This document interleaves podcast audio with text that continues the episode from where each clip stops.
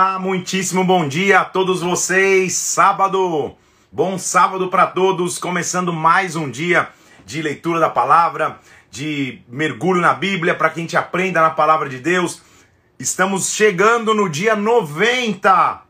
Meu Deus, 90% do propósito está sendo concluído hoje. 90 de 100. Que bênção que você Esteja conosco ainda, se você está desde o começo, ou então se você chegou no meio do caminho. O importante é que você esteja. Dia 90 de 100. Seja muito bem-vindo. Que o Espírito Santo fale conosco hoje. Que a glória dele venha sobre nós. Tô dando um oi para todo mundo que tá chegando aí. André Ogawa, Mauro, Mauro Assis, Naldo Bernardo, pessoal que tá na área aí. Que Deus te abençoe, hein? Dia 90, meu Senhor amado. Isso quer dizer que já são 90 dias direto que a gente está nesse propósito, mergulhado nas escrituras, buscando a palavra de Deus. Olha aí, tudo que já foi e o que falta. Então, realmente agora estamos na reta final finalíssima total. Vamos orar? Pai, vem sobre nós em nome de Jesus Cristo, derrama da tua glória, da tua unção, do teu poder. Pai, manifeste a tua presença sobre as nossas vidas agora, Senhor. Abra o nosso entendimento para que nós possamos ouvir a tua voz, para que o Senhor fale conosco, em nome do Senhor Jesus Cristo. Livra-nos de todo mal, Senhor, e esconde-nos e refugia-nos em Ti, Senhor. Nos dá um dia abençoado na Tua presença, eu te peço, em nome do Senhor Jesus, em nome de Jesus Cristo. Amém, amém. Começou a contagem, hein? Quase tipo, é, contagem regressiva agora, porque realmente faltam pouquíssimos dias. Tá acabando, é um misto de alegria e de tristeza, mas que alegria tá junto nesse propósito todo mundo. Vamos nessa então? Hoje, o dia é muito especial, hein? Então se prepara aí, porque hoje o dia é extremamente especial. Nós vamos ver o, o, o, o que um líder tem que enfrentar. E o líder tem que enfrentar muitas coisas, conflitos, desafios. E nós vamos ver o que, o que Paulo faz quando ele, quando ele enfrenta um desafio. Tomar uma água aqui. Vamos entender o contexto desse texto, primeiramente, para que você possa entender. Hoje, vou, já vou te alertando aqui que muitos líderes vão ser, vão ser instruídos e tocados. É, você lidera, nem que seja só a sua própria vida, mas muitos líderes, pastores, é, líderes precisam ouvir, diáconos, presbíteros, precisam ouvir o ensinamento que Paulo vai nos dar hoje. Se prepare aí, viu? Qual que é o contexto então? Essa é a segunda epístola de Paulo aos Coríntios, ele está escrevendo para a igreja aos Coríntios. Quando, quando a gente fala a igreja aos Coríntios, não é que é uma igreja de uma só específica, um templo. A igreja aos Coríntios é a igreja na cidade de Coríntios, tá? O que o, os, o que os cristãos faziam como para o evangelho na cidade de Coríntios, só para você entender. Na primeira epístola, Paulo desceu o sarrafo, você lembra? Ele desceu a lenha falou da imoralidade, falou das divisões na igreja. Paulo, ele, ele veio, veio, veio forte. Ele falou assim: olha, será que eu vou ter que chegar aí com a vara ou vou ter que chegar aí com o coração? Como vocês querem receber a Paulo? O que, que, que, vocês preferem? Então foi bem forte é, o, o contexto da primeira epístola. E subentende-se, então, começa a se perceber que parte da igreja recebeu, mas parte da igreja não entendeu ou não recebeu a correção de Paulo de maneira tão adequada. Porque Paulo começa a receber relatos de que a igreja aos Coríntios estava vivendo um momento difícil, uma fase desafiadora. Nós vamos ver aqui. Paulo havia deixado um responsável pela igreja, por assim dizer, enviado um rapaz grego chamado Tito. Tito, é, é, a gente vai ver até mais sobre ele nas escrituras mais para frente, mas então ele era como um aprendiz, um, um, uma ovelha, um filho de Paulo, enviado para cuidar da igreja nessa região. O que acontece é que o contexto, para que você entenda, mostra que um dos maiores desafios de qualquer líder, um dos, os maiores desafios de qualquer líder é enfrentar deslealdades. Deslealdade é quando é, você se esforça, faz, mas as pessoas exigem de você perfeição o tempo inteiro. E olham muito, muito mais a crítica que fazem para o líder do que a aprovação para o líder é quando as críticas começam a ter, os comentários de bastidores, pessoas começam a fomentar coisas erradas em relação ao líder ou à igreja que fazem parte. Todo líder vai enfrentar isso e Paulo vai agora enfrentar um ataque gigantesco de deslealdade na igreja de Coríntios. Qual que é o contexto? Começou a se levantar então, eu, eu imagino que em virtude do ensinamento de Paulo, muito duro, muito forte, é, dando, descendo a lenha, colocando os pingos nos is na primeira epístola, começou a se levantar o que Paulo mesmo vai chamar de falsos apóstolos, falsos mestres, falsos profetas.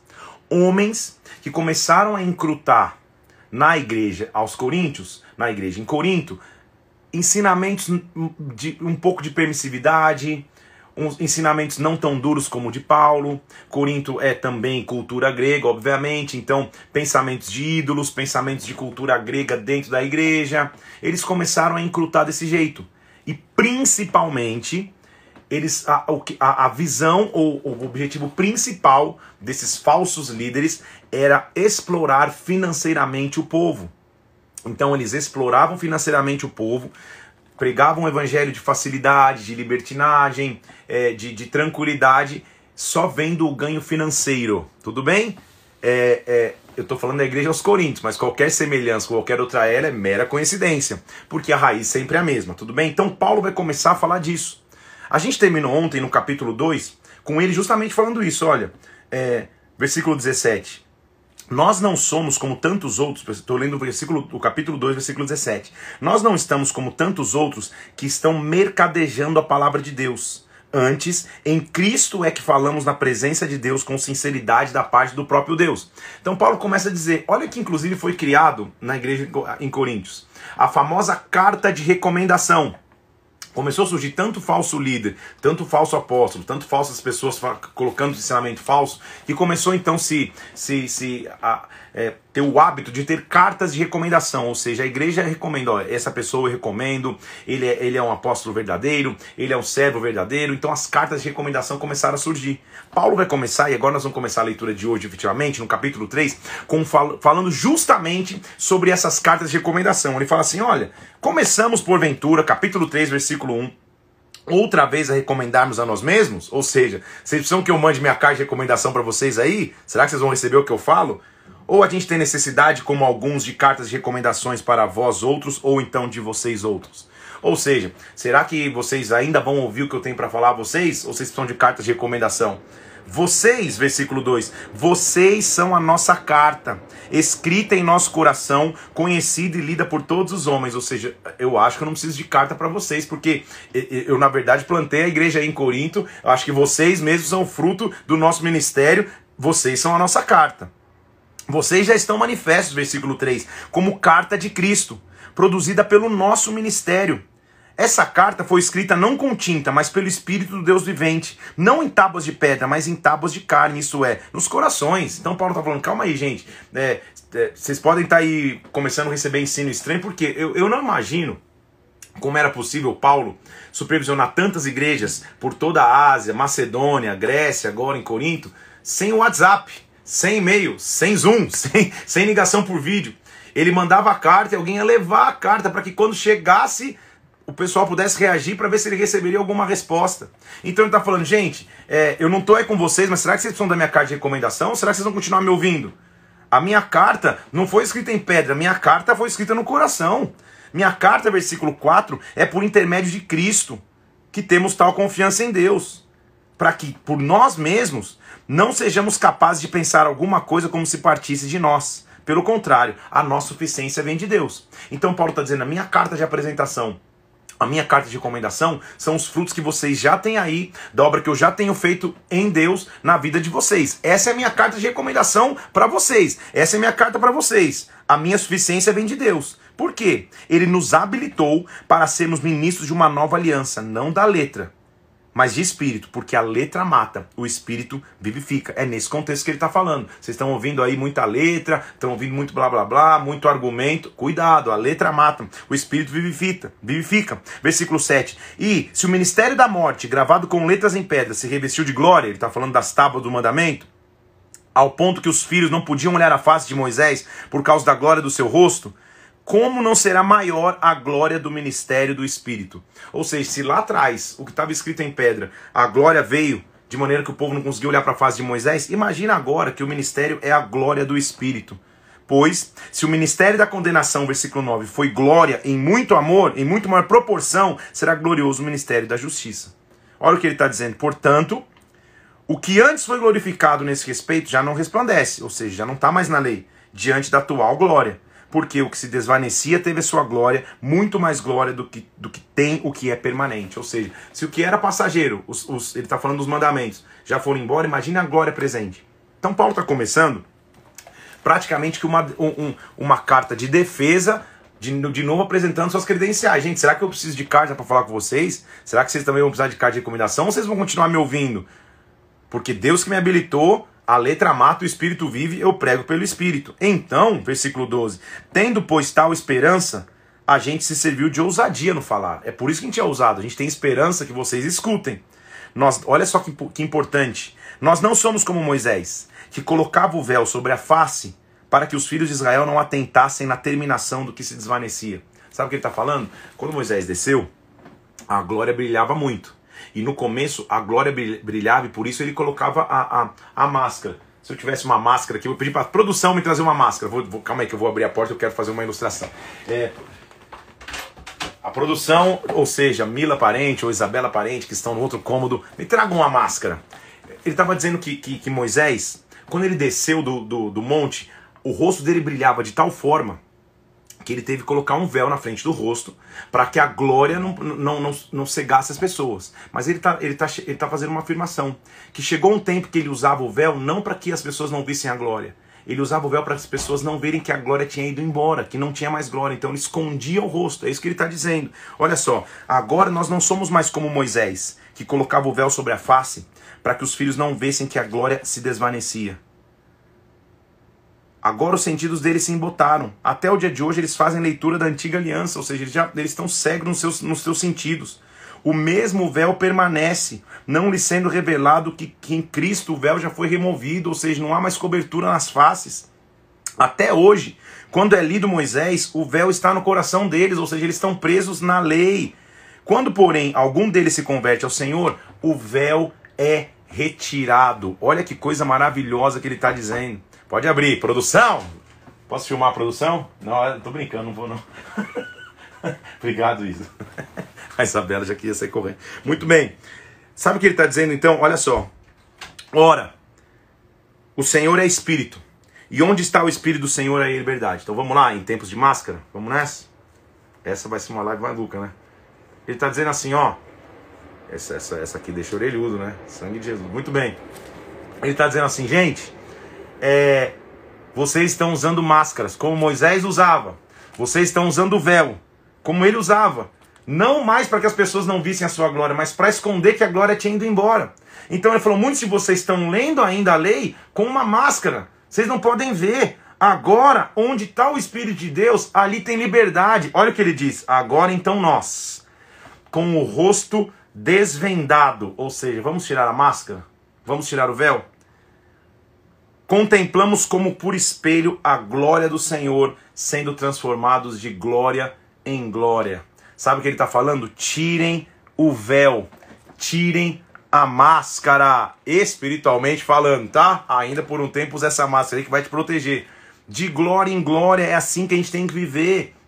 Ou seja, Paulo está dizendo: com vocês eu sou transparente, não tem máscara, não tem véu. Eu falo com vocês é a verdade ele continua mostrando o seu ministério, como ele cumpre o seu ministério com fidelidade. Perceba que ele está ele tá, é, preocupando-se em, em, defender a autenticidade de seu ministério pros, a, a, na igreja aos Coríntios. Pensa a tristeza que é para um líder, para uma igreja que ele plantou, se dedicou, agora ele está vendo é, dissensões divisões, imoralidade e pior, agora tem falsos ensinadores, falsos mestres, falsos apóstolos entrando na, na, na estrutura da igreja para dizer que a palavra de Paulo não deveria ter validade, ou a palavra de Paulo não deveria ter valor. Entenda uma coisa: uma das coisas que mais cansa um líder é ter que se blindar, se defender, entre aspas, ou ter que prosseguir em meio a ataques de deslealdade ministrar a palavra, aconselhar pessoas, pregar o evangelho, é, ler a palavra. Isso não cansa, isso na verdade é um combustível para o líder. O que cansa um líder é ter que lidar constantemente com pessoas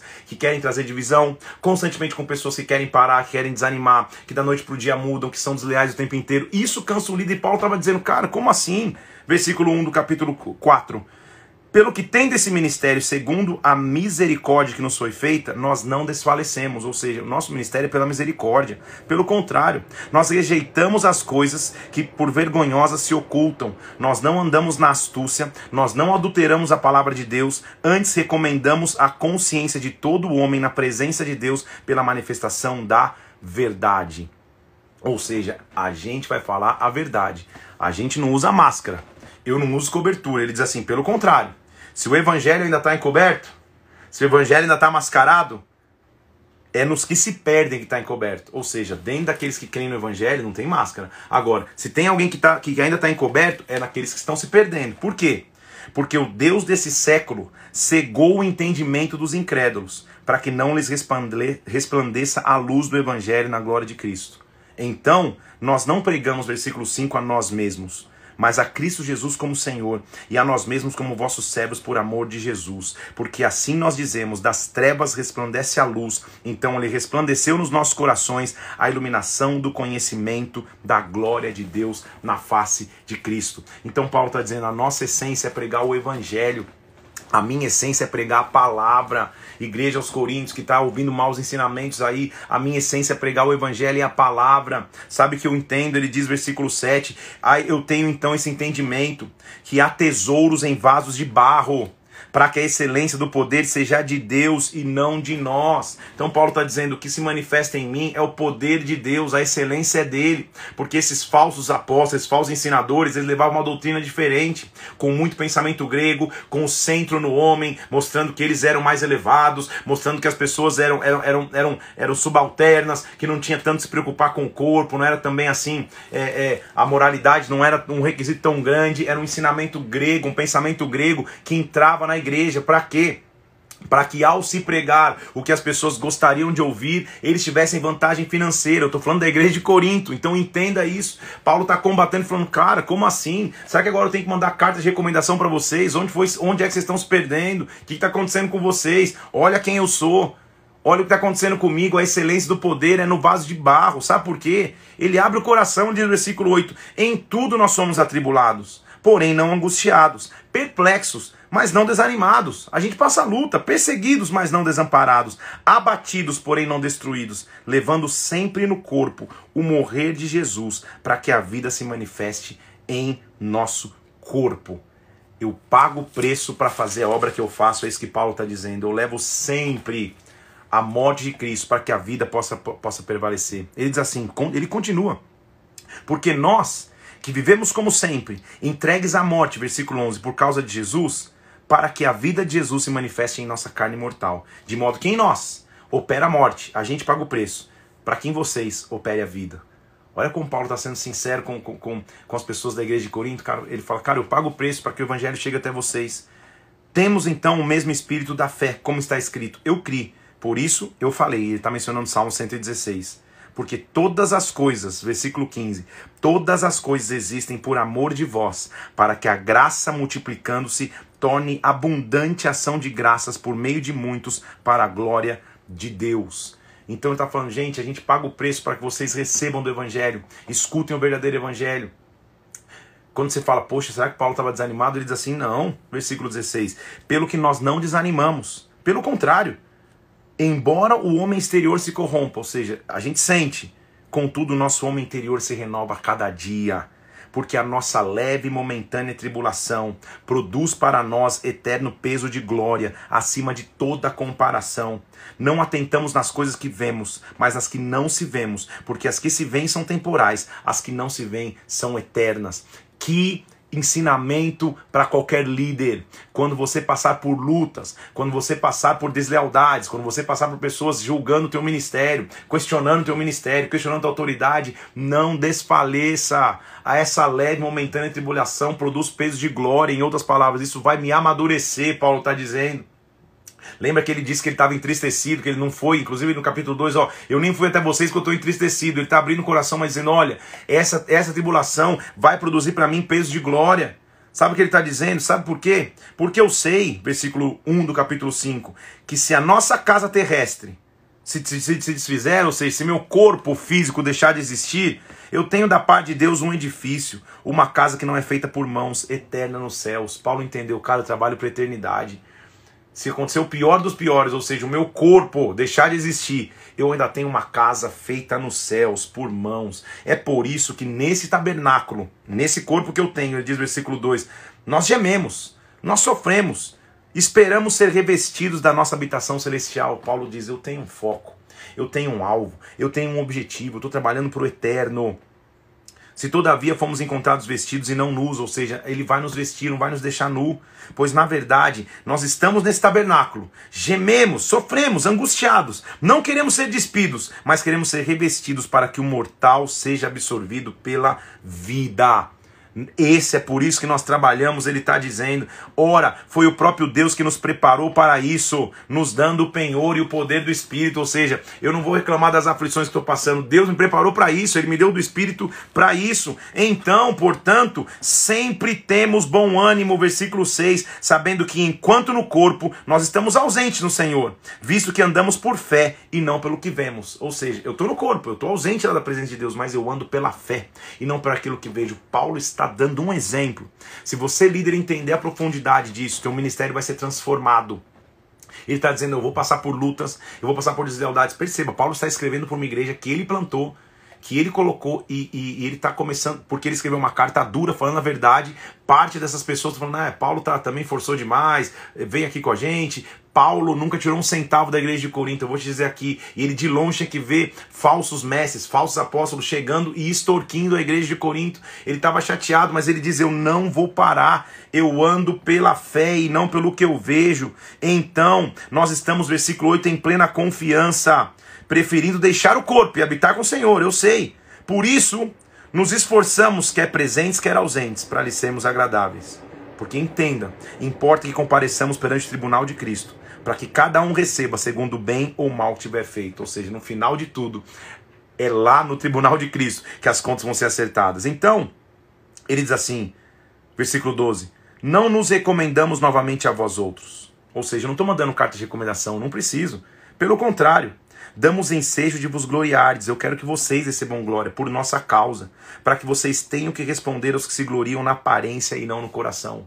Ou seja, eu estou dando a vocês a chance de vocês receberem glória verdadeira, não naqueles que se gloriam no seu coração ou na sua aparência. Porque se enlouquecemos, versículo 13, é para Deus. Se conservamos juízo, é para vocês. Ele estava se defendendo porque a, a, a, acusação é Paulo ficou louco, ele enlouqueceu, ele está pegando muito pesado, está dando bronca demais, papá. Ele falou, cara, se eu enlouqueço é para Deus. Agora, se eu conservo o juízo, é para você. Por quê? Versículo 14. O amor de Cristo nos constrange, julgando nós isto. Um morreu por todo, logo, logo todos morreram. E se ele morreu por todos, para os que vivem, não vivam mais para si mesmos, mas para aquele que morreu e ressuscitou. Então ele está dizendo: tudo que eu estou fazendo é pregar a vocês Jesus Cristo crucificado e ressurreto. Se ele morreu por nós, é para que a gente agora não viva mais para a gente mesmo, para que a gente viva uma vida de entrega. Então, daqui por diante, a gente não vai conhecer mais ninguém segundo a carne. Eu não quero mais relação carnal, é confusão carnal. Eu quero conhecer a Cristo. E, eh, e antes, se conhecemos a Cristo segundo a carne, agora a gente já não conhece desse modo, ou seja, a gente vive no Espírito. Neste contexto vem o versículo famosésimo. Agora, se alguém está em Cristo, é nova criatura. As coisas antigas já passaram, tudo se fez novo. Paulo está dizendo: renova, vamos, vamos viver um renovo, vamos viver uma nova história. Agora, olha o que provém de Deus, versículo 18. Ele nos reconciliou consigo mesmo por meio de Cristo e nos deu o ministério da reconciliação. Sabe o que ele está dizendo? Se nós, que estávamos distantes de Deus através de Cristo, agora estamos próximos de Deus, não é possível que agora vai entrar divisão na igreja. Não vai. Agora vai entrar falso ensino na igreja. Não vai. A saber, entenda, Deus estava em Cristo. E quando ele estava em Cristo, ele estava reconciliando o mundo consigo, não imputando aos homens as suas transgressões, ele nos confiou a palavra da reconciliação. Então, sabe qual é o nosso papel? Paulo está dizendo no versículo 20: Nós somos embaixadores em nome de Cristo. Como se Deus exortasse por nosso intermédio, em nome de Cristo, rogamos, reconciliei-vos com Deus, porque aquele que não conheceu o pecado se fez pecado por nós, para que nele fôssemos feito justiça de Deus. Então ele está ele tá clamando ao povo, gente, volta para o centro da verdade, volta para o centro, não fica nesse evangelho que é meio termo, volta para o centro, viva a correção, viva o Cristo que foi pregado, viva o Deus que, que, que reconciliou Cristo, o, o Cristo que reconciliou Deus para conosco, viva esta verdade, vamos ser novas criaturas. E sabe o que nós somos então? Versículo 6, na qualidade de cooperadores com Deus.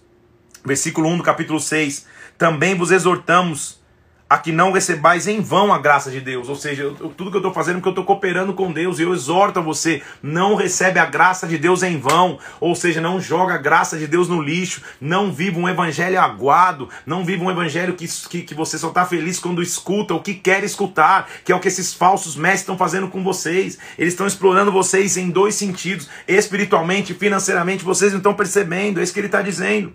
Olha o que ele diz assim, por quê? Lembra que Isaías 49 diz, versículo 2, é o que ele está citando: Eu te ouvi no tempo e da, no tempo da oportunidade, eu te socorri. Agora o tempo sobremodo oportuno, eis agora chegou o dia da salvação, não dando nós nenhum motivo de escândalo em coisa alguma para que o ministério não seja censurado. Ou seja, gente, vamos voltar à essência. Tá, tá, tá entendendo comigo a, a, a urgência de Paulo de chamar o povo para a essência? Aí agora se prepara, porque esse trecho aqui é emocionante demais. Paulo vai dizer: é, então tá. Já que vocês querem uma carta de recomendação, já que aí agora na igreja tem que ter carta de recomendação, tem um sistema aí que tenta provar quem são os verdadeiros apóstolos, estão tão, inclusive é, é, questionando o meu verdadeiro apostolado sobre vocês. Ah, então tá, eu vou escrever minha recomendação então. Olha a recomendação de Paulo. Se prepara, se segura aí, você nunca pode esquecer esse capítulo se você é líder. Versículo 4. Pelo contrário, então, em tudo eu recomendo-nos, ou nós nos recomendamos nós mesmos. Então eu mesmo fazer minha recomendação, não preciso de carta de recomendação de ninguém. Quem que eu sou? Nós nos recomendamos como ministros de Deus. E quais são as minhas credenciais? Na muita paciência, nas aflições, nas privações, nas angústias. Versículo 5: nos açoites, nas prisões, nos tumultos, nos trabalhos das vigílias, nos jejuns, na pureza, no saber, na longanimidade, na bondade do espírito, no amor não fingido na palavra da verdade, no poder de Deus, nas armas de justiça, quer ofensivas ou defensivas, por honra e por desonra, por infâmia, por boa fama, como enganadores, mas na verdade sendo verdadeiros, passando por enganador, mas sendo verdadeiro, como desconhecidos, mas na verdade sendo bem conhecidos, como se estivéssemos morrendo e contudo vivendo, como castigados, porém não mortos como entristecidos, mas sempre alegres, como pobres, mas enriquecendo a muitos, nada tendo, mas possuindo tudo. Meu Deus, não tem como se não, não se emocionar. Perdão aí, porque sabe o Paulo está dizendo? Essas são as minhas credenciais. Quer me conhecer? Quer conhecer meu ministério? Lê minha credencial. Eu sou pobre, mas eu enriqueço a muitos. Eu nada tenho, mas a muitos eu entrego coisas para eles possuírem. Eu sou castigado, mas na verdade eu não estou morrendo. Eu estou como quem morre, mas na verdade eu estou vivendo. Eu sou desconhecido, mas na verdade sou muito conhecido. Eu não tenho fama nenhuma, tenho fama de enganador, mas na verdade sou verdadeiro. Paulo está dizendo, essa aqui, igreja de Corinto, essa aqui é a minha recomendação. É assim que um líder se defende. Um líder se defende, uma pessoa se defende com seus frutos. Essa aqui, ó, você quer minha carta de recomendação? É essa, tá bom. Essa aqui, ó. Nunca esquece esse capítulo, nunca esquece esse pedaço da leitura. Ele diz assim: então, para vocês, ó Coríntios, versículo 11, abram-se os nossos lábios e o nosso coração se alarga. Sabe o que ele está dizendo? Para vocês, Coríntios, meu coração está aberto, meus lábios estão abertos, eu estou aberto para vocês. Não tem limite em nós, mas vocês estão limitados nos vossos próprios afetos, ou seja, vocês não estão retribuindo o mesmo amor que eu entrego a vocês. Ora, como justa retribuição, eu falo a vocês como filhos, ele diz no versículo 13. Dilatai-vos também vós, ou seja, abre o coração para mim. Que história é essa? O que aconteceu que vocês fecharam? Sabe por quê? Não os coloquem, ou não se coloquem, versículo 14, em julgo desigual com os incrédulos. Porque a sociedade, o que a sociedade pode haver entre justiça e iniquidade, entre comunhão e trevas. A gente usa muito esse versículo, não vai ministrar alguém que vai namorar, ou namorar alguém que é fora da igreja. Tudo bem, eu entendo e o princípio está correto, mas Paulo está falando num outro contexto. Ele está falando, cara, não se associa com as trevas. Não deixe que a cultura grega de idolatria, de imoralidade entre na igreja. É isso que Paulo está dizendo. Viva o verdadeiro evangelho. Não viva com idolatria. Não viva com deuses. Não viva. Que comunhão tem com luz com trevas? Como assim? Que harmonia pode ter, versículo 15, Cristo e o maligno? Que união pode ter o crente com o incrédulo? Que ligação pode ter no santuário de Deus e ídolos? Nós somos santuários do Deus vivente, como ele próprio disse. Eu vou habitar, eu vou andar entre eles, eu serei o seu Deus, eles serão o meu povo. Vamos habitar somente com Deus. Por isso, Retirai-vos do meio deles, separai-vos, diz o Senhor, não toqueis em coisas impuras, e eu vos receberei. Eu serei vosso pai, e vocês serão para mim filhos e filhas, diz o Senhor Todo-Poderoso. O que Paulo está dizendo é: Viva o evangelho verdadeiro. Se afaste daqueles que estão entrando nessa loucura. Não faz comunhão com isso. Para que Deus possa ser para vocês como um pai. Perceba o cuidado de Paulo. Você está achando que Paulo é, é, é, é só tem essa igreja para cuidar? Ele tem, ele tem uma região para cuidar, mas olha o cuidado dele de escrever para essa igreja, para que essa igreja despertasse. Ele diz assim: Amados, versículo 1 do capítulo 7. Tenho, pois, amados, tais promessas. Vamos nos purificar de toda impureza tanto da carne como do espírito. Vamos aperfeiçoar a nossa santidade no temor do Senhor. Ele está dizendo assim: acolhei-nos em vosso coração, ou seja, escutem o que eu estou dizendo para vocês. Olha o que ele está dizendo: a ninguém tratamos com injustiça, a ninguém corrompemos, a ninguém exploramos. Ou seja, quando foi que eu explorei vocês? Vocês estão sendo explorados. E quando foi que eu explorei vocês? Ele diz assim, versículo 3: olha que, olha que lindo. Eu não falo para vos condenar. Eu já tenho dito que vocês estão no nosso coração. Juntos nós vamos morrer e viver. Eu estou com vocês até o fim. Muito grande é a minha franqueza para convosco. Eu me glorio por vossa causa. Eu me sinto grandemente confortado, transbordando de júbilo em toda a nossa tribulação. Ou seja, eu não estou irado com vocês, eu amo vocês, justamente porque eu os amo, eu estou tentando corrigi-los. Inclusive, ele vai mencionar quando o Tito chega e comenta que, que parte da igreja tinha recebido com alegria a carta, tá? Ele diz assim, ó, porque chegando nós à Macedônia, nós tivemos alívio. Pelo, oh, perdão, porque chegando nós à Macedônia, nenhum alívio tivemos. Pelo contrário, nós somos atribulados. Foi difícil na Macedônia. Lutas tivemos por fora, temores tivemos por dentro, porém o Deus que conforta os abatidos nos consolou com a chegada de Tito, ou seja, inclusive, ao ouvir as notícias lá na Macedônia do que estava acontecendo, foi um alívio, porque na Macedônia a gente lutou também, então Paulo está dizendo, cara, você acha que eu estou passando luta só com vocês em Corinto? Na Macedônia também está treta, não somente com a chegada de Tito, versículo 7, mas também pelo conforto que ele recebeu de vocês, Corintos, quando vocês se referiram a nós com saudade, quando ouvi o choro de vocês e o cuidado de vocês por mim, aumentando assim a minha alegria. Tá entendendo? Então ele falou: graças a Deus teve alguém que entendeu. Ele vai mencionar a carta, por isso que eu estou dizendo que o povo não tinha aceitado tanto a carta. Alguns. Porque, versículo 8: Ainda que vos tenha contristado com a carta, eu não me arrependo. Embora eu já tenha me arrependido, ou seja, já tenha, já tinha ficado chateado que vocês não, não entenderam a minha carta. Veja que aquela carta vos contristou por breve tempo Agora eu me alegro, porque você foi contristado não pra, pra, pra só para ficar com tristeza, ele diz, mas vocês foram contristados para arrependimento. Vocês foram contristados segundo Deus, para que de nossa parte nenhum dano vocês sofressem. Porque a tristeza, segundo Deus, produz arrependimento para salvação, que a ninguém traz pesar, mas a tristeza do mundo só produz morte. Então Paulo está dizendo, cara, se eu deixei vocês tristes, com a carta que eu mandei, meu objetivo foi cumprido, porque a tristeza de Deus é para arrependimento. Então Paulo está dizendo: eu quero cuidar de vocês, eu quero amar vocês. Graças a Deus que tem alguns aí que me aliviaram, mostrando que estão que, que com saudade, que choraram por mim, que reconheceram. Então também é uma, é uma instrução para o líder, para cada ataque de deslealdade, cada dificuldade que você vai passar, Olha para os remanescentes, sempre vão ter os remanescentes. Não guia a tua vida por aqueles que estão que, que tentando trazer divisão. Guia a tua vida por aqueles que são leais, que estão do teu lado e tem um time de leais ao teu lado. Como eu glorifico a Deus, porque eu tenho um time, um time, um não, uns três, quatro times, cinco, seis times de futebol. É, é, de futebol não, futebol americano, sabe aqueles gigantescos de gente leal que Deus colocou do meu lado. Já passamos por deslealdades, por dificuldades? Sim, evidente. Todo mundo passa, todo líder passa. Até hoje, pá, você acha que, que eu sou amado 100% por alguém? Por, por todos? Possivelmente não. Mas ó, a credencial é como Paulo disse: a minha credencial é: estão aqui os frutos, e além disso, tem o remanescente. Tem pessoas que eu vou dedicar minha vida, isso que ele está dizendo. Ele está dizendo, cara, eu mandei a carta para vocês, eu fiquei até com pesar. Mas que bom que eu recebi o retorno. Que vocês ficaram contristados, mas a, contrista, a tristeza que vem segundo Deus é para arrependimento. Eu vou, eu vou pregar amanhã, já estou falando a palavra aqui, é, amanhã à noite no culto presencial em Brasília, eu vou falar sobre isso. Vou te explicar o que é a essência do arrependimento, vai ser muito top. Então, continua aqui. Versículo 11. Porque quanto cuidado não produziu isso mesmo em vós? Ou seja, a minha carta não produziu cuidado que segundo Deus vocês fossem contristados. Que defesa, que indignação, que temor, que saudades, que zelo. Em tudo deste provas de estarem inocentes nesse assunto. Porque embora vos tenha escrito, não foi por causa do, daquele que fez o mal, nem por causa do que sofreu o agravo, mas foi para a vossa solicitude, em nosso favor fosse manifesta entre nós diante de Deus. Deus está dizendo, não escrevi só do. Porque lembra que ele falou que tinha gente moral, tinha um cara que dormiu com a, com a madrasta, era uma confusão. Ele falou, não, eu não escrevi pra, me direcionando a ele, eu me escrevi direcionando a vocês, para que a vossa solicitude, ou seja, o bem-estar de vocês acontecesse. Foi por isso que a gente se sentiu confortado.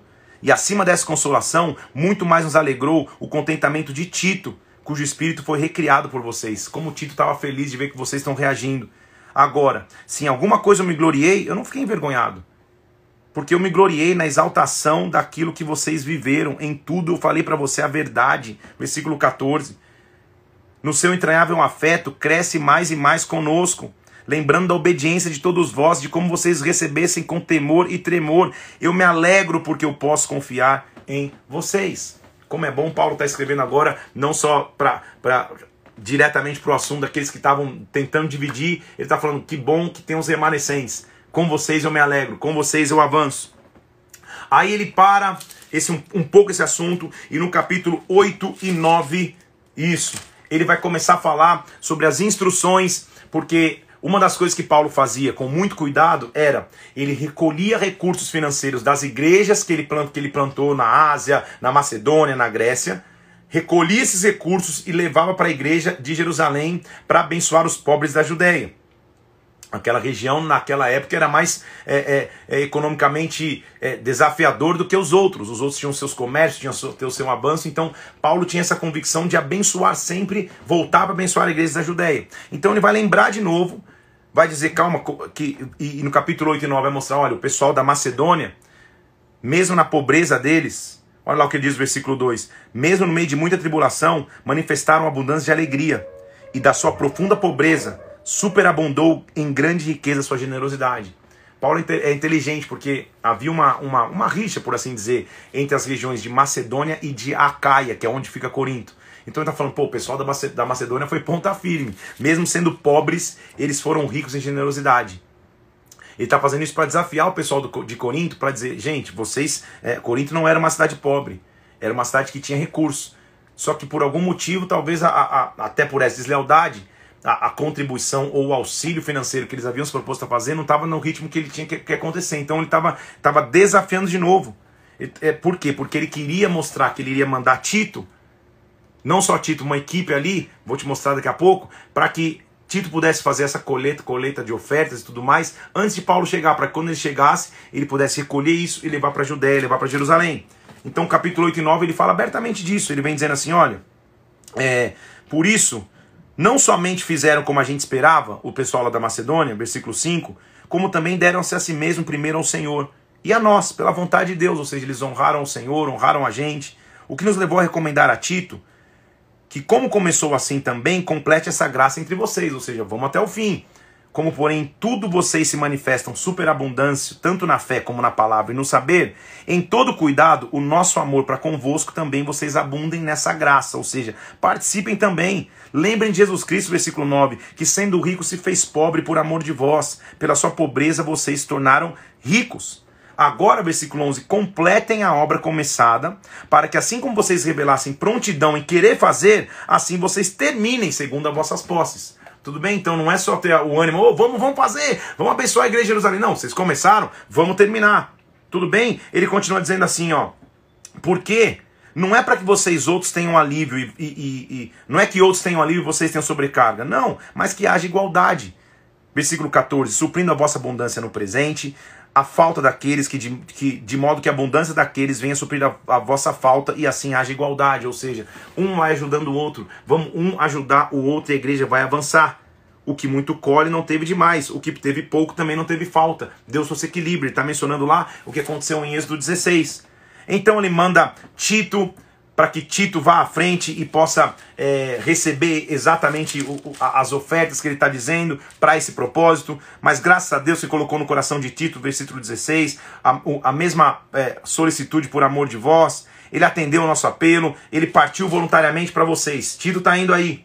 Com ele, versículo 18, enviamos o irmão cujo louvor do evangelho está espalhado pelas igrejas. Ele não dá o nome desse irmão, estudiosos com, é, é, concluem que possivelmente é Lucas. Então, junto com Tito foi Lucas. Eles vão chegar aí. Quando chegar aí, versículo 9, olha, versículo 1 do capítulo 9. Quanto à assistência em favor dos santos, não precisava nem escrever para vocês, né? Porque eu conheço a presteza de vocês. Eu, eu me glorio junto aos macedônios onde eu tô, dizendo que a Caia está preparada desde o ano passado, ou seja, ele dá uma alfinetada, ó, eu tô aqui no, com, com, com, com, os inimigos de vocês, com a rixa de vocês, mas aqui eu me glorio, eu digo que vocês já estão até preparados desde o ano passado, vai dar tudo certo. Sabe por quê? Deixa eu afirmar a vocês, versículo 6. O que semeia pouco, pouco se fará. O que semeia com fartura, com abundância também se fará. Cada um contribua segundo o que tiver proposto no coração, não com tristeza ou por necessidade, porque Deus ama quem dá com alegria. Então ele está abertamente falando da oferta, ele não tinha receio de falar disso, porque a oferta para ele tinha um objetivo principal, que era cuidar da igreja em Jerusalém, cuidar da igreja na região da Judéia. Ele diz assim: graças a Deus pelo seu dom inefável, versículo 15, graças a Deus por vocês serem participantes. Depois ele passar então esses dois capítulos falando de coisas práticas do dia a dia, ou seja, vamos, não, não vamos esquecer de ofertar e de abençoar a igreja lá em Jerusalém. Ele vai voltar a dizer e defender a sua autoridade apostólica. Lá vem ele dizendo assim, capítulo 10, versículo 1: Eu mesmo, Paulo, eu rogo, pela mansidão e benignidade de Cristo, que quando eu estiver presente entre vocês, vocês saibam, eu sou humilde, mas quando eu estou ousado, quando eu estou ausente, eu sou usado para com vocês. Sabe por quê? Olha que interessante. Uma das deslealdades que aconteceu com Paulo é que esses, esses falsos apóstolos diziam que Paulo não era bom de discurso. Paulo não sabia falar bem. Olha, olha que, que, que coisa suja. Então eles diziam assim: Paulo, quando Paulo está com a gente, ele é tímido. Quando ele está longe, ele é ousado. Tá vendo? De longe é fácil mandar essa carta aí e repreender a gente. Por que, que ele não fala na cara? Era mais ou menos isso. Olha que coisa suja, que coisa, que coisa imatura, coisa vil. Paulo está dizendo assim, gente, Deixa eu ler de novo o versículo 1. Eu, na verdade, quando estou presente com vocês, eu sou humilde. Quando estou ausente, eu sou ousado. Ou seja, é, é, é, agora eu rogo a vocês que eu não tenha que ser ousado quando estiver presente. Que eu me sirva daquela firmeza que eu penso tratar alguns que nos julgam como se andássemos em disposições do mundano parecer. Ou seja, que Paulo está falando, cara, quando eu estou aí com vocês, eu não quero ser o, o cajadão o tempo inteiro, eu quero estar junto com vocês em humildade. Agora não me forcem a, a, a mudar a moeda. Porque, embora andando na carne, a gente não luta contra a carne. Deixa eu mostrar para vocês versículo 4. As armas da nossa milícia não são carnais, mas sim poderosas em Deus para destruir fortalezas, anulando toda altivez que se levante contra o conhecimento de Deus, levando cativo a Deus a obediência de Cristo. As cartas, ele diz, com certeza. Eu não quero intimidar vocês com cartas, versículo 9. Para que não pareça ser o, o, ser o meu intuito intimidar vocês por cartas. Não. As cartas, com efeito, elas são graves e fortes. Mas a presença pessoal dele é fraca, a palavra dele é desprezível. Vocês estão falando de mim. Olha o que eles falavam de Paulo. Eles falavam, Paulo, as cartas até são fortes, mas a presença dele é fraca. Ele fala meio desprezível. Considere isso. Versículo 11 que somos na palavra por carta, estamos ausente, também somos em atos quando presente. Não sou o mesmo. Nós não ousamos nos classificar ou compararmos com alguns que se louvam a si mesmos. Versículo 12. Aqueles que medem a si mesmo, comparando-se consigo mesmo, revelam sua insensatez. Ou seja, eu sou humilde, eu sou tranquilo. O que eu escrevo em carta é que eu sou na realidade. Mas eu, eu, eu, não preciso ter altivez, é isso que Paulo está falando, vocês estão dizendo. Olha, olha o nível de, de, de, de, de informação que chegou. O pessoal falava, é, Paulo é até bom escrevendo, mas falando mais ou menos. Era isso que o pessoal estava dizendo. Versículo 10 fala isso. Que o pessoal dizia que as cartas eram fortes, mas falando ele era fraco. Paulo teve que ouvir isso quieto. Olha o que Paulo está dizendo. Paulo, Paulo fala assim: olha, nós, porém, versículo 13, nós não nos gloriaremos sem medida mas respeitamos o limite da esfera de ação que Deus nos demarcou, que se estende até vocês. Ou seja, eu não vou querer ir além daquilo que Deus me pediu para fazer. É até vocês. Tudo que eu fiz para vocês foi anunciar o evangelho. Tudo que eu fiz foi cuidar de vocês. Quisera eu versículo 1 do capítulo 11, que vocês me suportassem um pouco mais na minha loucura. Me suportem, Paulo está dizendo, porque tudo que a minha loucura, na verdade, é zelo por vocês, é zelo de Deus, visto que eu tenho vos preparado para vos apresentar como uma virgem pura, de um só esposo que é Cristo. Sabe o que ele está dizendo? Escutem a minha loucura, que estão dizendo que é loucura, porque na verdade é zelo, é cuidado com vocês. Quando o líder te repreende, quando o líder te, te instrui, não é loucura, é zelo. Eu estou cuidando de vocês porque eu quero que vocês tenham um esposo só que é Cristo. O meu receio é, Paulo está dizendo no versículo 3, que assim como a serpente enganou a Eva com astúcia, assim também seja corrompida a vossa mente e você se aparte da simplicidade e pureza devida a Cristo. Se na verdade vindo alguém que prega outro Jesus que a gente não tem pregado, e se vocês aceitam um espírito diferente que vocês não receberam, o evangelho diferente que vocês ainda não abraçaram, de boa mente vocês estão tolerando essa coisa. Então eu suponho que eu nada sou inferior do que esses tais apóstolos. Paulo agora começou a mencionar os caras. Estão aqui? Estou falando, cara, se, o meu medo é que a serpente entre aí como entrou com Eva e vocês comecem a ver um evangelho de mentira aí. Se vocês estão aceitando outro Cristo, ou outro evangelho que, vocês, que, que não foi pregado a vocês, isso vocês estão tolerando. Embora ele está falando, olha, olha, olha, que esse versículo aqui dá um, dá um, dá um, dá um aperto quando que, que Paulo, Paulo fala assim, embora eu seja falto no falar, Paulo está dizendo, eu sei que eu não falo bem em público. É isso que ele está falando. Embora eu seja falto no falar, não sou, não sou de conhecimento. Eu posso até falar mal em público, mas eu tenho conhecimento, Paulo está dizendo. Em tudo e por todos os modos, eu, vou eu tenho feito vocês saberem disso. A deslealdade pega forte, sabe por quê? A deslealdade vai no ponto fraco de um líder e acusa. Então o povo estava acusando pelo ponto fraco. Paulo está assumindo aqui, cara, eu não sei falar direito. Eu só falto no falar, talvez eu não sou tão eloquente, mas de conhecimento isso não me falta. E esse conhecimento nunca faltou para vocês. Paulo está rasgando o coração dizendo assim, versículo 7: Cometi eu porventura algum pecado? pelo fato de viver humildemente para que vocês fossem exaltados, visto que gratuitamente vos anunciei o evangelho. Agora Paulo vai dar, vai dar na, na cara deles com, com classe. Paulo está dizendo assim: eu despojei outras igrejas, ou seja, outras igrejas tiveram que pagar. Eu recebi salário delas para poder servir a vocês. Quando eu estava com vocês, eu passei privações, eu não fui pesado para ninguém. Porque os irmãos, quando vieram da Macedônia, viram e supriram o que me faltava. Em tudo eu me guardei, eu não fui pesado para vocês. Então Paulo está dizendo, cara, meu interesse com vocês não é financeiro. Vocês são uma região muito mais rica do que a Macedônia. Mas eu preferi receber salário da igreja da Macedônia para não ser pesado para vocês, para vocês não acharem que eu quero estar na igreja de Corinto pelo que vocês podem dar financeiramente. Mas cuidado, porque não é todo mundo assim.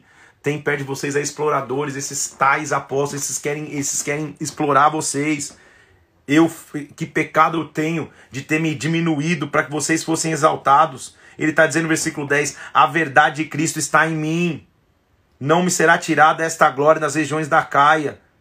Por que razão? Porque eu vos amo, Deus sabe. Paulo está sendo sincero. Essa glória da região da Caia, que é a região que está Corinto, essa glória não vai me ser tirada. Por quê? Porque eu amo vocês, vocês sabem disso. Paulo está dizendo claramente para a igreja. Ele diz assim: porque versículo 13, ele vai dar na, na, na a pancada já. Porque os tais são falsos apóstolos, obreiros fraudulentos, transformando-se em apóstolos de Cristo. Não é de se admirar porque o próprio Satanás se transforma em anjo de luz. Ou seja, não é de se admirar que tenha falsos líderes, porque até Satanás se passa por anjo de luz. Não é muito, pois, que os seus próprios ministros se transformem em ministros de justiça, mas o fim deles será conforme as suas obras. Então, outra vez eu vos digo: ninguém me considere insensato. Todavia, se você pensa que eu sou insensato, me receba como louco mesmo, para que também eu me glorie um pouco. Ou seja, me achando doido ou não, só me recebe, escuta a verdade que eu tenho para falar. Porque se esses caras são hebreus, na, é, estima-se que esta, esses falsos apóstolos eram, eram judeus da região da Palestina que vinham tentando pregar uma nova lei, um mix ali, uma cultura grega dentro da igreja, tava uma confusão e Paulo tá, tá, tá só se defendendo. Ele diz: calma aí, eles são hebreus? Eu também sou. Eles são israelitas, versículo 22. Eu também sou. Eles são descendentes de Abraão? Eu também sou. Eles são ministros de Cristo? Aí Paulo coloca entre parênteses. Eu falo como fora de mim. Tipo, agora aí forçou. Paulo já estava fervendo o radiador. Eles são ministros de Cristo? Calma aí, agora eu, eu, eu falo como fora de mim. ainda mais. Eu sou ainda mais ministro de Cristo. Se eles são, eu sou mais ainda. Por quê? Em trabalhos, em prisões, em açoites sem medida, em perigos de morte, muitas vezes. Paulo está dizendo assim: deixa eu te mostrar o que é ser ministro de Cristo. Quer ler o que é ser ministro de Cristo? Ele diz assim: cinco vezes, versículo 24, eu recebi dos judeus uma quarentena de açoite menos um. Cinco vezes eu fui açoitado. Três vezes eu fui fustigado com varas. Uma vez eu fui apedrejado. Em naufrágio, três vezes. Uma noite e um dia passei na voragem ou, ou, ou no mar revolto. Versículo 26. Em jornadas, muitas vezes, eu passei perigo de rio, perigo de salteador, ladrão, perigo entre os patrícios, perigo entre os gentios, perigos na cidade, perigos no deserto, perigos no mar, perigos entre os falsos irmãos, em trabalhos e fadigas, em vigílias, muitas vezes com fome e com sede, em jejum, muitas vezes com frio e nudez. Ou seja, eu sou ministro, isso é que é ser ministro de Cristo. Pergunta se esses caras já viveram isso. É isso que Paulo está dizendo. Percebe o que Paulo está falando? Além das coisas exteriores, algo que pesa sobre mim diariamente. Aí Paulo vai, aí ele vai destruir. Além do que eu estou falando que eu já vivi fora, as pancadas, as, as tribulações, o que pesa em mim diariamente é a preocupação com todas as igrejas. Aí parou. Sabe o que ele está dizendo? A, é, eles são apóstolos, tá bom? Quais são as igrejas que ele cuidam, além desses ficarem explorando a igreja de Corinto? Além de levar açoite, de apanhar, de, de, ver perigo no mar, ver perigo na estrada, viver perigo entre os judeus, ver perigo entre os gentios, além disso que você vê de fora, o que você não está vendo é como eu me preocupo com as igrejas que eu plantei, com as igrejas que eu tenho que subir. Aí, aí está o verdadeiro apostolado. Tá comigo aqui? Paulo tá, tá, tá, tá destruindo em 2 Coríntios. Como eu amo 2 Coríntios, porque ele, ele, ele, ele tá defendendo a deslealdade, mostrando, cara, me fere, mas eu não vou parar, mas eu vou falar a verdade. Quer dizer então que eles são os verdadeiros apóstolos? Eles que estão aí explorando vocês? Esse é o verdadeiro evangelho? Que prega o que você quer ouvir? É isso mesmo? Você tem certeza que é isso? Cuidado, gente, nessa geração. Como tem uma geração querendo ouvir somente o que quer, ouvindo somente a Bíblia que quer ouvir, colocando um outro evangelho, pregando um outro Jesus Cristo. Paulo está dizendo: calma aí, cara. Eu, tô, eu, eu, eu, eu, eu, tenho uma história aqui, hein? Respeita a minha história, Paulo está dizendo. Eu, eu apanhei, levei açoite, levei pancada. E além disso, como se nada bastasse, como se só o exterior não fosse necessário, de você ver a luta que eu passo, eu ainda interiormente me preocupo com todas as igrejas que eu plantei. Olha só. Versículo é, é, 12.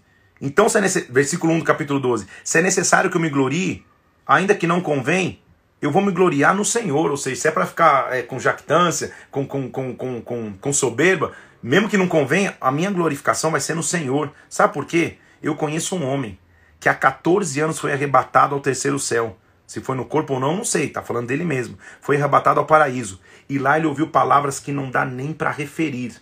Eu conheço um homem que se tivesse gloriar, ele, ele teria o que se gloriar, porque ele teve no terceiro céu. Mas esse homem não se soberbeceu. Sabe por quê? Esse homem diz assim: Senhor, para que eu não tivesse soberbo, me foi posto um espinho na carne, um mensageiro de Satanás para me esbofetear, a fim de que não me exalte. Eu já pedi três vezes ao Senhor que ele se afastasse de mim. Então calma aí, agora. Vamos fazer um minuto de silêncio aqui por Paulo. Paulo está dizendo assim, cara, em tudo isso vocês estão vendo, o preço que eu pago, as viagens que eu faço, as pancadas que eu levo, é, no exterior você está vendo a minha luta, no interior você está vendo a minha preocupação. Além de tudo isso, eu tenho um espinho na carne teologicamente estudando, esse espinho na carne possivelmente é um defeito no seu físico. Muitas pessoas dizem na visão. Talvez ele tinha problemas de visão. Ou seja, eu uhum. ainda tenho um problema de limitação física, eu tenho uma deficiência física. Além de tudo isso, eu faço tudo que eu faço ainda com essa deficiência. Estão aqui comigo? O espinho na carne que não é um pecado, é uma deficiência. Eu ainda faço isso. E sabe por que eu estou vendo tudo isso? Aí Paulo vai dizer, porque eu aprendi. Versículo 9. A minha graça te basta. O poder se aperfeiçoa na fraqueza. De boa vontade eu vou me gloriar nas fraquezas, para que sobre mim repouse o poder de Cristo. Então eu sinto prazer nas fraquezas, nas injúrias, nas perseguições por amor de Cristo. Eu entendi, quando eu estou fraco, é que eu sou forte. Desculpa emocionar, tá tudo bem, tá, tá tudo certo, tô passando problema não, pelo contrário. É porque eu, é, é, é isso que move qualquer líder, gente é falar, não vou parar qualquer coisa. Às vezes, nossa geração, a gente para por qualquer coisinha, ah, uma luta, ah, o fulano virou de costas para mim, ah, não quero mais. Paulo está dizendo, gente, vocês não querem me receber. Minha credencial é essa, eu apanho no físico. Interiormente eu me preocupo com as igrejas. Fisicamente eu tenho uma debilidade e um problema. Mas sabe que tudo isso que eu estou vivendo eu descobri é para quê? Para que eu descubra que o poder de Deus se aperfeiçoa na minha fraqueza. Quando eu estou fraco, então é que eu estou forte. Quando eu estou fraco, então é que eu tenho que me levantar. Então ele diz: Eu me tornei insensato para vocês, versículo 11. E isso me constrange. Na verdade, eu deveria ter sido louvado por vocês, porque em nada eu sou inferior a esses tais apóstolos, mesmo sendo nada. Agora, as credenciais do apostolado foram apresentadas no meio de vocês, com toda persistência, sinais, prodígios e poderes macular. Vocês sabem quem eu sou, Paulo está dizendo. Então, vocês não são inferiores às demais igrejas, senão pelo fato de que vocês nunca me foram eu nunca a vocês fui pesado. Vocês não são inferior em nada à igreja que eu, que, que, que, as igrejas que eu plantei. Só por um fato, vocês nunca me ajudaram, inclusive financeiramente. Desculpa aí por isso se foi injusto. Paulo está dando, dando essa pancada. Então, pela terceira vez eu estou pronto aí com vocês. E a única coisa que eu espero e eu digo a vocês, eu não vou ser pesado a vocês. Eu tô indo aí, eu não quero um real de vocês, um, uma moedinha de vocês. Eu quero a oferta que vocês vão dar para a igreja de Jerusalém. Mas para mim, fiquem tranquilos. Eu tô indo a vocês, eu não vou ser pesado a vocês, não. Eu não vou atrás, versículo 14, dos vossos bens. Eu procuro a vocês. Eu quero vocês em essência. Não devem os filhos entesourar os pais, mas os pais para os filhos. Então, de boa vontade, olha o que ele diz, versículo 15: Eu me gastarei, eu vou me deixar gastar em prol da vossa alma se mais vos amo, serei menos amado? Paulo está dizendo. Eu, se, se eu amar vocês mais ainda, eu vou receber menos amor? Não importa. Eu vou me gastar para que vocês recebam de Deus através da minha vida, para que vocês recebam de Deus através da minha história. Há muitos de vocês que, ao ler essa carta, versículo 19, podem pensar que nós estamos desculpando, pedindo desculpa para vocês. Não. Eu estou falando em Cristo, perante Deus, em tudo, amados, para que vocês sejam edificados.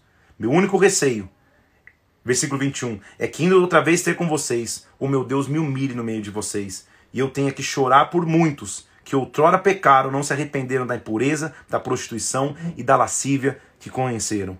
Eu estou indo, eu indo visitar vocês pela terceira vez, versículo 1 do capítulo 13. Por boca de duas ou três testemunhas, a questão vai ser decidida. Vamos reunir todo mundo, Paulo está dizendo. Vamos ver qual é o verdadeiro apostolado. Portanto, eu digo para vocês, e anteriormente já, eu já disse e eu volto a dizer, quando estive pela segunda vez, e agora eu digo de novo: os que pecaram, todos os mais, se eu for outra vez, eu não vou poupar. Se eu encontrar pecado, eu não vou poupar. Posto que buscais, versículo 3, posto que buscais prova de que em mim Cristo fala, que não é fraco para convosco, pelo contrário, ele é poderoso em vós. Versículo 6. É, versículo 5, perdão. Examinem vocês mesmos se vocês estão realmente na fé. Provem a vocês mesmos. Espero, versículo 6, que vocês reconheçam que nós não somos reprovados. Ele termina dizendo assim: Quanto a mais, irmãos, versículo 11, adeus, fui. Aperfeiçoai-vos, consolai-vos, tenham o mesmo parecer. Se saudem com o ósculo santo, tenham unidade a graça do Senhor Jesus Cristo, o amor de Deus e a comunhão do Espírito Santo sejam com todos vós. 2 Coríntios é tão forte, é tão maravilhoso, que eu sei que na nossa leitura tinham três capítulos em Gálatas, mas nós vamos dar uma puxada na segunda-feira para não misturar os assuntos e entrar em Gálatas somente na segunda. Eu espero que você tenha aprendido demais hoje. Eu espero que você tenha aprendido a nunca desistir em meio às aflições, às dificuldades. E principalmente, espero que a gente tenha aprendido a viver o verdadeiro evangelho Paulo é um homem admirável. Porque mesmo em meio às lutas, mesmo em meio às dificuldades, mesmo em meio às aflições, ele diz: Senhor, eu vou falar a verdade, eu vou ser o verdadeiro apóstolo, as minhas credenciais estão aí, os frutos estão aí. Apanhei, exteriormente quase morri, internamente me preocupo com a igreja, com os ministérios que eu plantei, Além disso, tem uma debilidade no físico que não vai embora de mim, mas eu não paro de jeito nenhum. Que dia maravilhoso! Que texto para nos, o que, que carta, que epístola para nos concluir essa semana, para fazer com que o sábado seja um dia abençoado. Amém, gente? Que Deus possa te abençoar, que o Espírito Santo venha sobre você, que a glória dele derrame sobre a tua vida. Hoje então foi o dia 90. 91 é amanhã. Só para que você é, é, entenda, a gente conta os domingos. Então tem gente que me manda mensagem, pastor, é, por exemplo, aula é, 7 não tá no YouTube, por favor. Não. Aula 7 é domingo, tá? Então do 6 pula pro 8. A gente tá, por exemplo, hoje no 90. 91 conta, porque é o dia de descanso e também de leitura, para você, pra você é, fazer um recap aí. E também no 92, do, aí agora começa 92, segunda-feira. Tudo bem?